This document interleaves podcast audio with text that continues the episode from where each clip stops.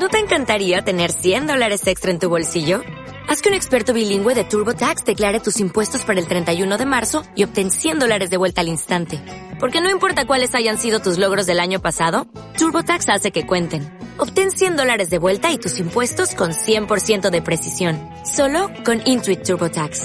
Debes declarar para el 31 de marzo. Crédito solo aplicable al costo de la presentación federal con TurboTax Full Service. Oferta sujeta a cambios o cancelación en cualquier momento.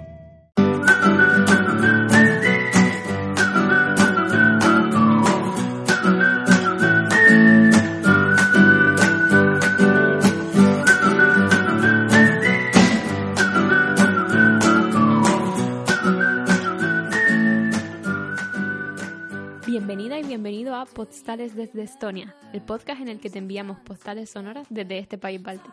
Hola Yago, Hola, ¿qué tal? ¿cómo estás? Te preguntaba yo primero. Bien, bien. En este nuestro primer fresquito. episodio, sí. Ya, bueno, aquí es principios de octubre y ya se nota bastante la diferencia de temperatura. Mm, Ya hablaremos largo y tendido sobre la comparativa entre temperatura entre España y Estonia. Totalmente. Pero bueno, ¿de qué vamos a hablar hoy, Alba? Hoy vamos a hablar de generalidades eh, de Estonia. O sea, un- una primera, una primera toma de contacto con Estonia, su situación, geografía, un poquito de historia y algunas cositas interesantes. Sí. ¿Por dónde vas a empezar? Mm, Bueno, diré que son muchos temas que se pueden, de los que se pueden profundizar en otros podcasts, pero bueno, esto va a ser solo una, una primera toma de contacto y yo con lo que voy a empezar pues es con lo más general de lo general, que son las generalidades. Y bueno, el nombre concreto es República de Estonia, la capital es Tallinn, Tallinn, que es donde vivimos. Es un país mm, bastante pequeño, en plan, bueno, tiene el tamaño más o menos de, de Aragón, es lo que se suele hacer siempre la comparativa, y es- está especialmente poco poblado, porque tiene simplemente 1.300.000 habitantes. Sí, eso poniéndolo en números es, bueno, bastante menos que los habitantes de las Islas Canarias, por ejemplo, que tiene dos millones. También es cierto que las Islas Canarias están sobrepobladas, pero Sí. aún así, o sea, yo cuando, cuando me enteré del dato me, me llamó muchísimo la atención. Es que de hecho es uno de los países menos poblados de la Unión Europea. Ujú, Como, como ya te dice un poco la, sí. La situación y bueno, pues por eso las facilidades que ponen para, para la inmigración, por ejemplo, en, en- en dos trámites de nada ya tienes la, la residencia estonia, aunque sea la residencia como extranjero, pero quiero decir, todo, todos esos papeleos que en España llevan un montón de tiempo y que los eh, inmigrantes siempre están luchando por conseguir la nacionalidad o, el- vamos, el, el NIE, ¿no? El DNI para extranjeros y tal, en, aquí en dos pasos ya lo tienes. Bueno, pero eso es sobre todo para, para Para- inmigrantes de, Bueno, de la Unión Europea. de la Unión Europea, claro. O sea, para otros ya eh, tienes que pedir un permiso, es, es mucho más lioso. De hecho, están como intentando cerrar fronteras a la inmigración, no está tan bien vista, o a lo mejor como, para, como en comparación con España, ¿no? Un, un país con tanta cultura inmigra- inmigratoria, pero eh, aquí es un poco más complicado. Pero es cierto que todo lo que tenga que ver con la burocracia funciona de absoluta maravilla. O sea, aquí no te hacen perder el tiempo para nada, van a tiro hecho y eso sí es una maravilla. Ya, ya hablaremos largo y tendido de eso. Y bueno, pues señalar que forma parte de los países bálticos junto con Letonia y Lituania. Y eso, pues bueno, eh, significa entre otras cosas que están en el mar Báltico. Y eh, bueno, pues quiere formar parte de los países nórdicos porque es un país que culturalmente tiene bastante que ver con los nórdicos, pero los nórdicos que son así como muy selectos, pues todavía no los han aceptado en, en el eh, um, Consejo Nórdico, que son así como muy elitistas, muy pro, aunque bueno, están negociando para aceptar a, para que Finlandia, Noruega y Suecia acepten a Estonia dentro de, de los países nórdicos. Sí, es que Estonia comparte con Finlandia orígenes étnicos y, y de idioma, porque ambos idiomas son bastante parecidos. Obviamente son distintos, pero son bastante parecidos. Nacen de la misma rama, Exacto. junto con el húngaro. Sí, que el húngaro está como un poco ahí más perdido, más en Centro Europa, pero esos, esos tres nacionalidades tienen un mismo origen lingüístico. sí, y por cierto, el idioma es el estonio. Sí. Bueno, pues eh, geográficamente comparte frontera con Letonia, al este con Rusia Y el norte, el mar, eh, ¿cómo era? El Pero Letonia, ¿en qué, en qué parte comparte frontera? suroeste, ¿no? No, solo sur, ¿no? ¿Solo sur? Vale, pues solo sur. Sí, el mar Báltico es lo que le rodea en norte y, y oeste. Lo que pasa es que, bueno, al norte se dice que, que lo que tiene es el Golfo de Finlandia, pero bueno, hay mar de por medio y a 80 kilómetros está Finlandia. Sí, vamos, un, un trayecto súper cortito, creo que son como dos horas en barco. Vamos, Mm. que está, a ver, a tiro de piedra igual no, pero que está bastante cerca, ¿no? Eh, luego tiene como unos 405, a ver, ¿no? 45 mil kilómetros cuadrado- cuadrados. Sí. Sí, y 15 condados. Y algo que a mí me llamó muchísimo, muchísimo la atención, es que tiene nada más y nada menos que 2.222 islas e islotes. O sea, no puede tener un número más redondo. Es... Yo creo que lo han falseado de alguna manera. No pueden tener ese número tan absolutamente redondo. Bueno, le robaron una isla a, Letonia para llegar a las 2222, ¿no? Hombre, robársela no sé, pero según he oído, que tendría que confirmarlo, eh, por lo visto le dejaron totalmente a Letonia sin islas. En plan, todas las islas que, que están cerca de, de Letonia forman parte de Estonia. Sí, pero eso habría que ver por qué, ¿no? Es que hay una isla- muy, muy llamativa porque es que está metida dentro de, ¿cómo es? El, el Golfo de Letonia o algo así. Sí, puede ser. Y sin embargo pertenece a, a Estonia. Sí. Pero bueno, tenemos que investigar por qué Letonia no tiene islas. Ujú. Eh, bueno, en cuanto a la orografía, es muy llana. Eh, por poner un ejemplo, o sea, por hacerlo así tangible, el- la montaña más alta tiene 318 metros, lo cual, en fin, es, no sé, muy llamativo, ¿no? En Tenerife eso- el, el Teide tiene 3.000 kilo, mi- ¿qué? 3.000 metros, ¿no? Kilómetros, estoy yo buena. 3718. Sí, o sea que, vamos, que es todo llanísimo. Eh, no hay tantas bicis en realidad, porque yo creo que llueve mucho y luego nieva y no es tan Hmm. cómodo. No, y tienen un transporte público fantástico Sí. y, y para los residentes en, en Tallinn es gratis. Sí, Entonces, pues bueno, se fomenta mucho y además eso funciona muy bien. Entonces, pues bueno. Pero sí que es verdad que salvo la, la- el casco eh, histórico, que es una ciudad medieval, pues claro, siempre se busca hacerlas en terrenos un poco elevados para facilitar la protección, ¿no? Entonces está Sí. construida en una pequeña montañita.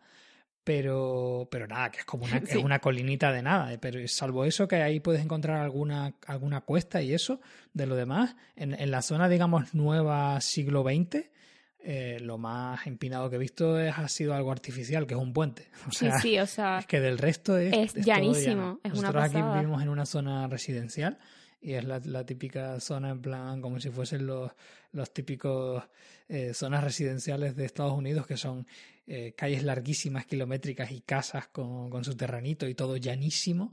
Entonces, eh, así, es, así es por lo general Estonia, muy, muy llano. sí. Hombre, a ver, residencial Estados Unidos, las casas son bastante más pequeñas, el terreno tampoco es tan grande y las calles son más estrechas, pero Bueno, Pero, no sé, eh, las, sí. calles- las casas no son tan pequeñas, ¿eh? Mm, en comparación con las de Estados Unidos, que son muy grandes, que tienen varios pisos, no sé. Yo creo que son... Ah, y las casas aquí son como de madera. Son tan bonitas, a mí me encantan. Pero es las, las típicas casas residenciales son de dos pisos y aquí la mayoría de casas son de dos pisos. No, Pero no sé, yo les veo muchas diferencias. No sé. ¿Has estado en Estados Unidos para juzgarlo, Alba? Bueno, he visto muchas películas. Eso no cuenta. bueno, luego eh, tiene bastantes lagos y el río, el lago más grande es Borts, no sé cómo pronunciarlo, y Pepus, Pepus o Papus, o no recuerdo, pero siendo este último el cuarto mayor de Europa y que comparte con Rusia. De hecho, estuve ahí este verano y parece que estás en el mar porque es que es tan grande que no llegas a ver la otra orilla. Eh, es una pasada. Y, y nada, tienen la frontera en medio y resulta que tienes que pedir un visado para ir de una, de una orilla a otra, ¿no? Hay familias que están separadas por esa frontera y es como, pues bueno, pues lo que hay, supongo.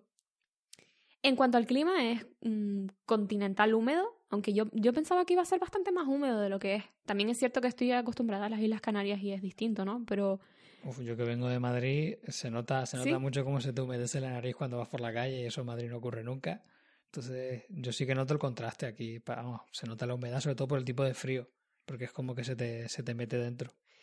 Pero, o sea, a lo mejor, en, pero en comparación con las Islas Canarias, a mí es que no me parece tan húmedo. No sé, las Islas Canarias tampoco es especialmente húmedo. Yo creo que más que aquí. Quizás más, pero no Mm. sé, tampoco tanto. Sí. Bueno, y en general, como está a la orilla del Báltico, pues la temperatura se modera un poco, ¿no? Tallinn comparte, o sea, Tallinn tiene costa, por tanto, eh, mm, su temperatura es más moderada. Sí, lo cual significa eh, veranos de 17 grados y inviernos de menos 10. Eso, Exacto. es- eso menos mal que está moderado por el mar. Bueno, menos 10. Yo he oído gente del trabajo decir, no, menos 30, sí. es- A ver si este invierno tenemos un, un invierno de verdad y menos 30 grados. Y yo, ¿pero No, esto qué es? Nadie escapa al cambio climático. ya, sí, sin duda. Y bueno, ya pasando al tema histórico, pues bueno, siendo un país mm, pequeñito, eh, rodeado de países más grandes, pues bueno, eh, es bastante habitual que, que estos tipos de países sean invadidos por otros, otras naciones, otras culturas. Y bueno, pues mm, ha habido diferentes invasiones de Estonia a lo largo de, de su historia. Y bueno, eh, hay mucho que profundizar ahí, tenemos Sí. mucho que hablar, pero, pero bueno, digamos que la más relevante, sobre todo para nosotros, porque es la más cercana, es la que es la que tuvo que ver con, con Rusia primero y luego en, con, la, con la URSS. Y bueno, eso pues estuvo, forma parte de la, de la Unión Soviética hasta que se independizó en 1991. Hace apenas 25 años, lo tienen como muy reciente todavía. Sí, y de hecho, bueno, pues aprovecharon y también se independizaron todas las repúblicas bálticas, ¿no? También se independizó Letonia y se independizó Lituania. Y bueno, pues eh, eso fue lo que, lo que se denominó la Revolución Cantada, que es uno de los momentos yo creo que más, más llamativos de su historia y yo creo que ahí tenemos bastante de lo que hablar en posteriores podcasts. Simplemente, Sí. pues bueno, decir eso, que se hermanaron para pedir la, la independencia y bueno, también como, el, como la URSS estaba ya en horas bajas y desintegrada, pues realmente tampoco costó tanto conseguirlo, ¿no? Mm, datos destacables es que, bueno, eh, no llevan tanto, tanto, tanto tiempo en la Unión Europea como cabe esperar. Eh, entraron tanto en la Unión Europea como en la OTAN en 2004 y el euro en realidad solo lo llevan usando desde hace seis años. Entraron el 1 de enero de, de 2011. Hasta entonces tenían eh, coronas estonias.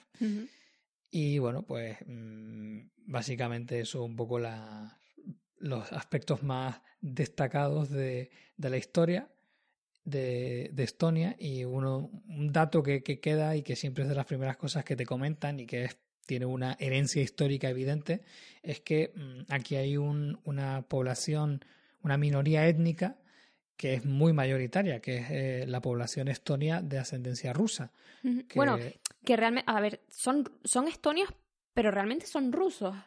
Claro, o sea, por eso han nacido aquí, pero, pero toda su familia es, es rusa y mm, digamos que no es una, una etnia que esté especial, bueno, etnia, no, no sé si llamarlo así, un grupo social que, que esté especialmente integrado en la sociedad. Entonces, pues bueno, mm, hay bastantes rusos que no hablan estonio y que digamos que da, puede dar la impresión incluso de que se esfuerzan, digamos, en no, en no aprenderlo, en no integrarse, porque probablemente digamos que tienen esa sensación de que están en una colonia, ¿no? Entonces, pues, que quieren mm, volver a esa época en la que Estonia formaba parte de Rusia, ¿no? Entonces, pues bueno. Sí. eh, Y además es- un, es un porcentaje de la población importante, es decir, estamos hablando como un 30% de Tallinn. O sea, eh, eh, son bastantes en bueno, realidad. del, del país, o sea, de 300.000 habitantes son, son de origen ruso. Sí, Entonces, pues bueno, Mm. eh, es bastante. sí, y recuerdo que un, compañero de trabajo me, me ha dicho que hay algunos que no tienen idea estonio, o sea, como, eh, como el DNI, pero tienen como una especie de pasaporte gris. Un, un, un- Bueno, ya investigaré al respecto y ya lo contaremos, Hmm. pero que, vamos, tienen una situación política ahí un poco inestable al respecto. Pero vamos, a mí me llamó muchísimo la atención saber que había tanta gente rusa aquí y que no saben estonio. Y que son rusos, pero son estonios, pero rusos, pero, Mm. pero estonios. Y es como, Sí. no sé. Pero bueno, que luego que sí que hay gente plenamente integrada, que sabe estonio Sí, y desde tal. luego. Bueno, o sea, que por supuesto hay de todo, ¿no? Pero Sí. que, que llama la atención que hay un porcentaje importante que no está integrado. Entonces, pues bueno, viven Mm. en sus propios barrios, van a sus propios sitios. Es como eso, como vivir aparte en una especie como de, de gueto, ¿no? Sin que sean necesariamente pobres, sino simplemente pues en, en otro mundo, ¿no? Sí. Entonces, pues bueno, da, da un poco que pensar. Pero bueno, eso ha sido un poco el repaso histórico. Sí. Y ahora, Alba, cuéntanos, eh, haznos un repaso de las cinco ciudades más importantes de Estonia, si es que merecen el nombre de ciudades. Totalmente. Bueno, pues la primera de todas, obviamente, la ciudad y capital del país, que es Tallinn, pero me niego a, de- a denominarla así porque me suena fatal. Y es, para mí es Tallinn. Y aquí también se pronuncia así. Eh, tiene como unos 159 kilómetros cuadrados, que vendría a ser como más o menos Segovia, que Segovia tiene como 160. O sea que, vamos, bastante pequeñita. Eh, está totalmente situada al norte, o sea, tiene acceso al mar, al Golfo de Finlandia, y es la capital política y, económica. Eh, características importantes, tiene el Old Town, que es una ciudad medieval de, que data del siglo XII, creo, Sí. y vamos, es precioso. Si alguna vez tienes la oportunidad de venir y ver Old Town, lo- te lo recomiendo muchísimo. Es una de las cosas más bonitas que he visto nunca. La, la llaman la joya del Báltico. Es que es preciosa, es Mm. una pasada. Es muy chiquitita en comparación, o sea, yo qué sé, pues sí. Bueno, quizás no es tan, tan Mm. chiquitita, pero quiero decir, no te esperes tampoco unas calles inmensas y tal. Sí. O sea, yo creo que, por ejemplo, el casco histórico de Segovia es más grande y no es especialmente grande, ¿no? Pero, pero eso, tiene como, como mucho encanto, está muy bien conservado Sí, conservado está, pero vamos, súper bien conservado. y es muy turístico en realidad. Sí. O sea, en, Old Town es muy fácil comunicarse en inglés. no hay- bueno, en, en general no, Sí. no he tenido ningún problema para comunicarme en inglés, pero es que en, en Old Town es que viviendo del turismo Hmm. no, no queda otra. O sea, Hombre, lo de comunicarte en inglés, si la persona con la que te comunicas tiene menos de 30 años, sí. Pero si tienes más de 30 años es complicado, porque al no estar abierto, al no haber estado abierto al, al resto del mundo durante el comunismo en la URSS, pues no, no tenían acceso. Pero desde que se independizaron estos últimos años así, mm, todo, todos los menores de 30 años hablan un inglés impresionante. Y bueno, ¿qué población tiene la ciudad, Alba? 400.000 habitantes más, más o menos. O sea que Que- bueno, esa es la ciudad más grande con mucha Sí, diferencia. sí, y- con mucha diferencia. O sea, y el estamos resto... hablando de, bueno, 400.000 habitantes, que Sí. tampoco es tanto. Totalmente. Bueno, la siguiente ciudad sería Narva, que hace frontera con Rusia. Tienen también un lago que comparte con Rusia. Y en, y en ¿cómo se llama? Tamaño se- es la tercera más grande. Tiene aproximadamente unos 85 kilómetros cuadrados, que vendría a ser como Getafe, más o menos. Y bueno, No, como es, es la segunda más grande en realidad. la segunda. ¿Sí? Sí. Vale, pues me he equivocado. Narva la segunda más grande. Eh, comparte, Rus eh, comparte rusa. Comparte frontera con Rusia y por tanto un gran porcentaje de su población es rusa. Un 93% de su población es rusa. La siguiente sería Parnu, que está en la bahía de Parnu. Eh, es una ciudad costera, está al suroeste y es el popular destino turístico playero de, de este país, ¿no? Si es que se puede considerar de esa manera, Sí. ¿no? Tiene a, a vista de Google Maps tiene pinta de tener buenas playas o mínimamente practicables, Sí. ¿no? De, de arena y tal. Pero bueno, que mm, aquí ya, ya empieza a verse las dimensiones de- del país, ¿no? Es una ciudad de apenas 32 kilómetros cuadrados, es decir, el tamaño aproximado de Alcorcón, que tiene 33,7. Entonces, pues bueno, eso también da un poco, da un poco la idea como aquí las, las ciudades más grandes se, se comparan a, a municipios de Madrid. O sea, o sea, realmente en, en esas condiciones estamos, ¿no? Sí, luego, bueno, sus playas, que realmente aquí el mar no es tan salado, porque hemos visto patos nadando en, la- en el mar, y tampoco hay olas en, real- en realidad, porque es como un mar muy interno. Entonces, a ver, hay olas, pero tampoco muy grandes, ¿no? Sí. Mm. Mm. Es que, bueno, realmente eso casi no tiene entrada de- del Atlántico Sí, y, y supongo que es un mar que se renueva poco. sí. Mm. Bueno, pues la siguiente sería Tartu, que, que está al suroeste del país. es la segunda más habitada y tiene unos 39 kilómetros cuadrados, que viene a ser como Majada Onda. Eh, es sobre todo conocida porque es una ciudad universitaria. Tiene unos 100.000 habitantes y se considera como la capital cultural del país. Eh, fuimos hace un par de semanas, creo. Y le dedicaremos un podcast dedicado. Sí, Eh, la, verdad es que a mí me gustó bastante. Mm. Es, es muy chiquitita, o sea, se- es algo que se ve completamente en un día. Y está como a dos horas en tren de Tallinn, o sea que, vamos, que en dos horas, tres, cuatro, te, te recorres mm, Estonia de un lado a otro, básicamente. Yo di- yo diría que en tres, ni siquiera en cuatro. Bueno, depende, porque como fuimos en un tren de alta velocidad, entre comillas, Claro, pero bueno, que tampoco es. mm, al final tampoco íbamos tan rápido. El AVE va mucho más rápido. ¿sí? Sí.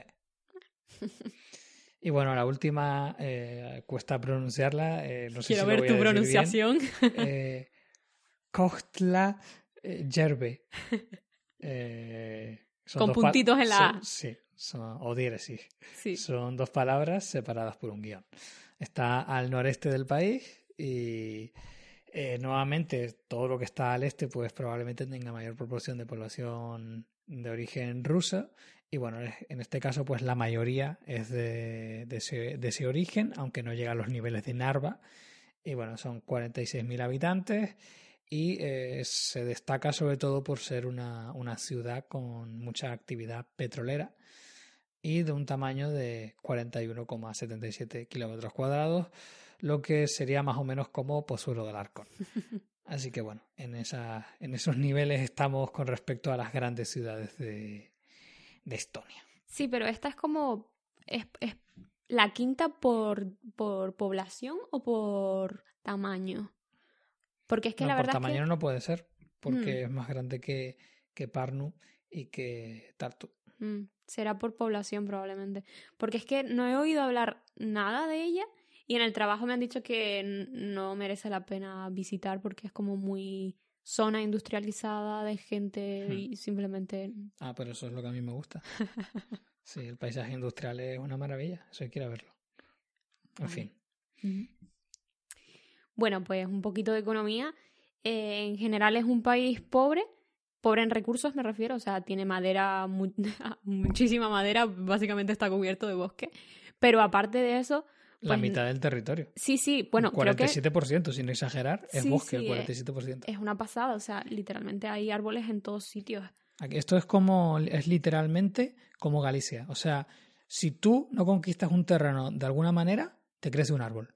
O sea, en serio, es como esto de cuando eh, acaba la playa y nada más acabarse la arena, empieza la tierra y crecen árboles. Eso ocurre en la costa gallega, que, que hay árboles en los, en los propios eh, acantilados al lado del mar. Pues esto aquí es igual, en la playa que está al lado de... Sí, pirita. de No, pirita. Pirita, muy bien. Porque todas las palabras en estonio llevan la acentuación en la primera sílaba. Sí, Eh, entonces, en esa playa, y es es una playa con, con su arena y eso, o sea, es, es practicable. Y nada más terminar la arena, hay un bosque. sí. Entonces, quiero decir, eso es así en todas partes. Como no haya una carretera, como no haya una construcción, como no estés tú pendiente de que no crezcan árboles, crecen árboles. Sí, es una pasada. Y además, eh, a la playa desembocaban como riachuelos. Era, Sí, era, era como, brutal. Era precioso y habían, y habían puesto como una especie de puentecitos para atravesar esos riachuelos que estaban como cada 100 metros, era una pasada. Y es que literalmente a lo mejor tenías como 20 metros de playa y ya te, empecé- te empezaba el bosque. Mm. Era, era muy bonito, la verdad. Pero bueno, no hagamos spoilers de futuros programas. Vale. Luego también tienen pizarra bituminosa, que no me preguntes lo que es porque no tengo ni idea. Piedra y piedra caliza. Y bueno, madera, claro. también tienen esta. Por lo visto, hay una especie de piedra que puedes quemar y usar como combustible. Que yo sepa es la pizarra bituminosa. ¿Ah, si no me equivoco. Ah, vale, tendría sentido. Pues bueno, tienen como esta. que, que creo que la utilizan sobre todo para energía, o eso es lo que me han contado. Hmm. Pero bueno, que eso, que siendo un país tan pobre en recursos, Sí. pues todo está basado, por un lado, en turismo por la parte de Tallinn y, y, vamos, la, la tecnología sobre todo. Es Sí. un país totalmente tecnologizado. De hecho, es el, el primer país que ofrece la residencia electrónica, que eso sobre todo es para la gente que no vive en Estonia, pero que quiere montar una empresa aquí, pues supongo pues por, no sé, Por la Unión Europea, Por- por, formar parte de la Unión Europea, básicamente. Pero, o sea, para gente que no forma parte de la Unión Europea y que quiere montar su empresa. Claro, lo que haces es que puedes construir como una sede dentro de la Unión Europea si consigues la residencia electrónica. Entonces tú puedes estar en, yo qué sé, Malasia y ser malasio perfectamente, pero tienes una, una empresa en la Unión Europea. De todas formas, según tengo entendido, lo de la residencia todavía no está 100% configurado. Pero Mm. en general es un país que apuesta 100% por las tecnologías. Es decir, fue el primer país que, que, que, ad- que puso el voto por, por Internet. Sí, O sea, se puede votar Mm. por Internet. Todos los trámites que pueden, se pueden, que pueden hacerlos, los hacen a través de Internet. Es una maravilla. En plan, puedes pedir médico por Internet, puedes ver tus datos de las analíticas. Eh, por lo visto, según tengo entendido, la declaración de la renta la puedes hacer en menos de tres minutos, tal cual. En plan, están súper orgullosos de la cantidad de recursos que invierten en tecnología. Y, la, y bueno, lo dicho, la burocracia es una risa. O sea, ellos se quejan de tener 10 min- que esperar 10 minutos en una cola. ¿Tú sabes lo que es Mm. esperar 10 minutos en una cola? Para ellos es, vamos, yo estoy maravillada. Sí, sí. Bueno, de eso yo creo que da para también para grabar en Sí. un propio podcast, así que lo comentaremos con nuestras anécdotas vividas en primera persona con, con la maravilla de la burocracia frente a, a, a cómo funciona en España. Y bueno, pues para terminar, haremos un apunte bastante reseñable, característico de este país, que es lo que tiene que ver con la religión. Eh, en España, quizás, mm, como somos españoles, no somos conscientes de, de lo de lo impregnada que está nuestra sociedad de aspectos religiosos Mm, que mm, es verdad que es cierto que sobre todo las nuevas generaciones, pues casi ninguno de nosotros vamos a la iglesia y tal. Seguramente la mayoría de la gente que nos está escuchando no va a la iglesia, incluso se pueda declarar ateo, pero es más un concepto cultural y, y social. Sin ir más lejos, celebramos la Navidad. No tenemos fiestas de invierno, tenemos la Navidad. O sea, es, es un, realmente es una fiesta religiosa La Semana Mm, Santa.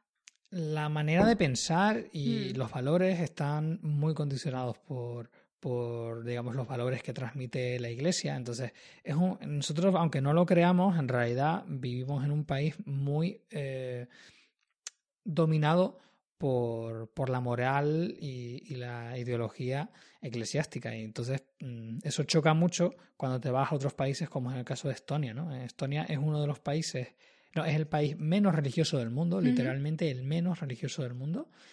Y, y la mayoría de personas religiosas eh, tiene que ver con la población rusa, que claro, pues tienen esa herencia de, de la, de la iglesia ortodoxa, ¿no? Entonces, mm, claro, la manera que tienen aquí de ver la religión, pues bueno, mm, la mayoría son ateos y no hay, digamos, esas concesiones a la iglesia de ningún tipo, ¿no? Cuesta más ver iglesias, aunque sí que las hay. Yo pensaba que costaría más verlas. Yo eh, también, la verdad. justo enfrente de nuestra casa hay una. Sí, pero no Pero- sé, no sé exactamente qué es, será cristiana, pero es muy chiquitita, ¿eh? En comparación con Cristiana lo es. La cristiana. cosa es, la cosa es que no es católica, pero es cristiana. Mm, Pero ya, dentro es de que yo me lío. cristiano, claro, Yo me hay, lío hay completamente. demasiadas cosas. Sí, y creo que he visto judía, he visto una judía, he visto, bueno, las ortodoxas, estas rusas, que de hecho hay, el- Claro, ¿cómo se llama? esas, esas son cristianas. ¿La rusa, son- ¿La rusa es cristiana? Mm. Ay, yo es que me lío, yo me lío Claro, el muchísimo, yo no me cristianismo es como la gran caja. y luego vale. dentro del cristianismo pues puede ser de diferentes tipos. Pero, o sea, los rusos creen en, en, en- el dios en el que se cree en España, lo que pasa es que de una manera distinta. Vale. Pues yo recuerdo haber visto. Igle... Había una iglesia. Bueno, voy a dejar de hacer el ridículo, no me acuerdo, lo buscaré. Pero vamos, que, que aquí la gente es muy poco religiosa, no hay tantas iglesias como en España. Y bueno, yo es que todavía no he conocido un estonio que crea en Dios, o sea que. ya, ya es decir. Y se, se supone que esta herencia de, de la no religiosidad viene sobre todo por el comunismo. No, claro, sí, sí. Porque el comunismo eh, soviético, desde luego, eh, abolió cualquier tipo de, de símbolo y de ideología religiosa, ¿no? Se basaban, pues, digamos, en el racionalismo puro y duro y entonces, pues, bueno, no había cabida para Dios, ¿no? Entonces, pues, bueno, de ahí, pues, han, han heredado esta, esta ideología totalmente carente de religiosidad. Así que bueno, con eso hemos llegado al final de este podcast. Sí. Esperamos que te haya gustado. Y bueno, si tienes alguna pregunta o alguna sugerencia o te llama la atención algo, pues por favor déjanos un comentario. Intentaremos, bueno, no, te responderemos e intentaremos eh, hacer un podcast de si algo, si te interesa algo en particular. Así que no dudes en comentarnos. Pues eso ha sido todo. ¿Yago? Bueno, un placer haber estado y nos escuchamos en el siguiente podcast. Adiós. Hasta luego.